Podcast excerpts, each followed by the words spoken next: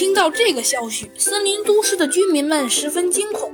先进的军队居然溃败了，噩梦成为了现实。动物们纷纷去证明这只是一个噩梦。反抗啊！不知谁喊了一句。这时，很多动物们纷纷举起了长棍，冲向了曾经的警局。突然，袋鼠阿五冲出，打飞了动物们。喂，你干什么？袋鼠阿泰冲了出来，挥出拳来。现在的拳王嫩了点儿。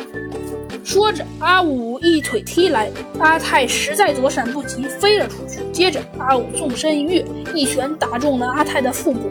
阿泰挣扎了一下，倒了下去。看到拳王都输了，动物们十分惊恐。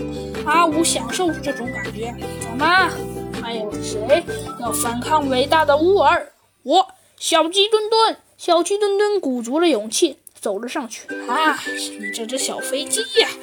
说着，阿武冲了上去。小鸡墩墩立刻拔出遥控，按下按钮，立刻弗兰熊为他定制的金甲拼在了他的身上。哦，哈哈哈！小鸡墩墩装甲，机甲中传来了弗兰熊的声音。小鸡墩墩咧嘴一笑，按下手表，立刻出现了一段影像。阿武挥出了一记上勾拳，将小鸡墩墩打飞了出去。好，那我要小心了。小鸡墩墩立刻躲开，抱住了阿五的铁拳。他立刻又去看影像，他被阿五的另一拳砸中，倒飞了出去。于是他赶快抓住阿五的另一拳，接着又按下一个按钮，上面只显示出了立起成十。立刻一股强大的力量出现，阿五吃了一惊，接着飞了出去。谁知他一蹬地又一踢腿。脚踢墩墩的手臂上立刻出现了一个透明的盾牌，阿武一踢上去，就像被震飞了一般，直接被强大的冲力震到了墙角边。